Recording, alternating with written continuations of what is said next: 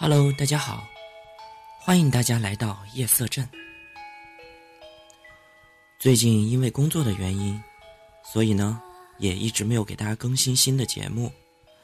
所以今天呢，我们将一并给大家带来几个好听的鬼故事。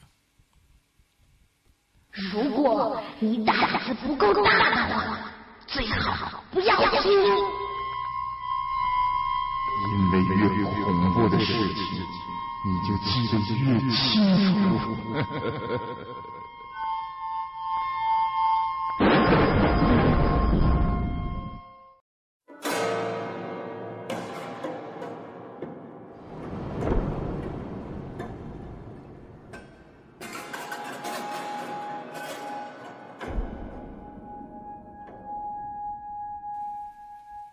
第一个故事。深夜，他独坐在电梯上，微微的发着抖，因为他知道十三楼里刚刚死了一个老人。电梯稳稳的上行，突然间，在十三楼里停止了。他呼吸乍紧，冲上前拼命的按住关门键。身体趴在电梯上，阻止他张开。电梯门微微的开了一下，就闭合了。他长出了一口气，擦了一下额头的汗珠，瞬间他的动作就僵住了。在冲上前按电梯门关门键的时候，他记得十三楼的指示灯明明是灭了一下。而这就意味着，电梯停在了十三楼。不是有人要搭电梯，而是有人要出去。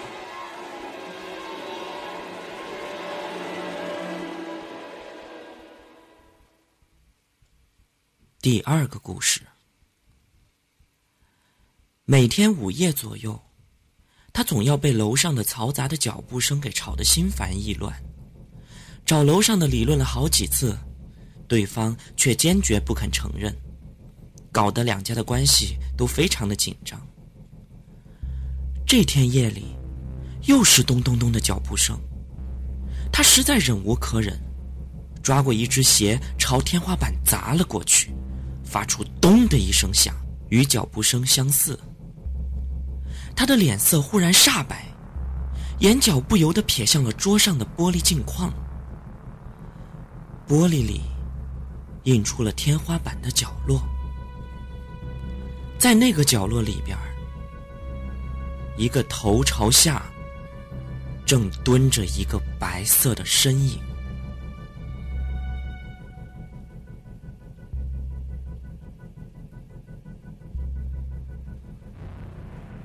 第三个故事，小丽是名钢琴师。有个妈妈送她的儿子来上课，并且经常坐在教室里边旁听。丽注意到，短短的四十五分钟内，那个妈妈就会掉很多的头发，然后下课以后，她就会仔细的将每一根头发捡起来，然后放在包里边。而她的儿子。面黄肌瘦，嘴唇发黑，还时常牙缝里夹杂着一点黑色的东西，仿佛那是蛀牙。有一次，妈妈没有陪儿子来上课，小丽按捺不住好奇心，她问这个学生：“你妈妈是不是有病啊？”学生摇摇头：“没有啊。”那他怎么每天会掉那么多的头发？学生惊奇的回答道：“如果我妈不掉头发，那我吃什么呢？”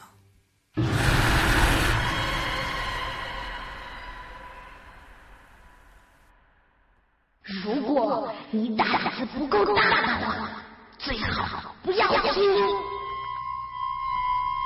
因为越恐怖的事情。你就记得越清楚。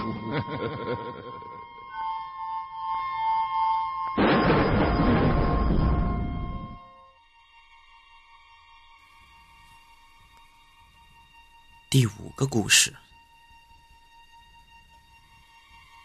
小红拉开了窗帘儿，她又看见那个黑衣老人站在不远的角落处，死死的盯着她。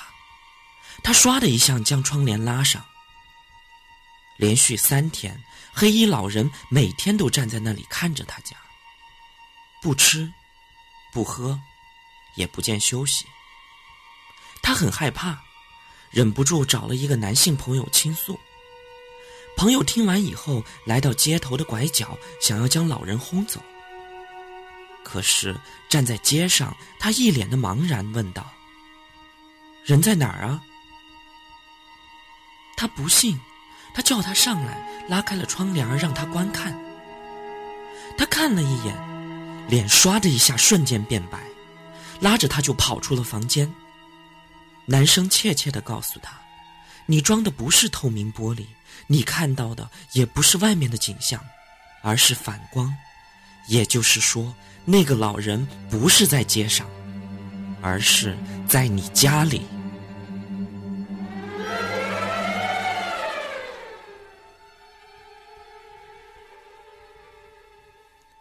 第六个故事：小明与朋友一起在湖中游泳。老觉得有条鱼围着他转，他忍不住吸了一口气，潜入水中。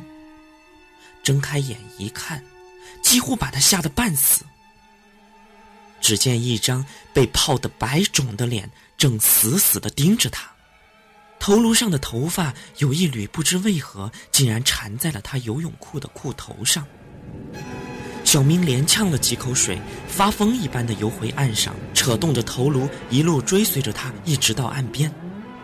警察很快就来了，出动了蛙人，从湖底打捞出一个绑着块石头的麻袋，里边是一具无头的尸体。几天以后，案情告破。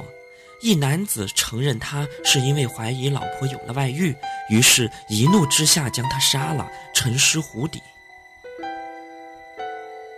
那男的说：“但是我绝对没有割他的头颅，而且我是将整具尸体放进麻袋沉入湖底，不知道脑袋是怎么出来的。”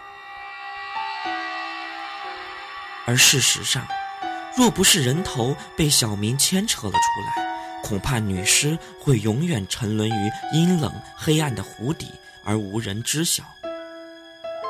不过，不知道是不是小明惊吓之余的动作幅度太大，导致女尸有一粒眼球脱落，始终没有找到。而可怜的小明无辜与女尸的头颅对视以后，受到了极大的刺激，当晚立刻发起了高烧，满嘴说着胡话。你为什么老看着我？医院使尽了一切的办法，也无法令其退烧，只能眼睁睁的看着小明日渐虚弱。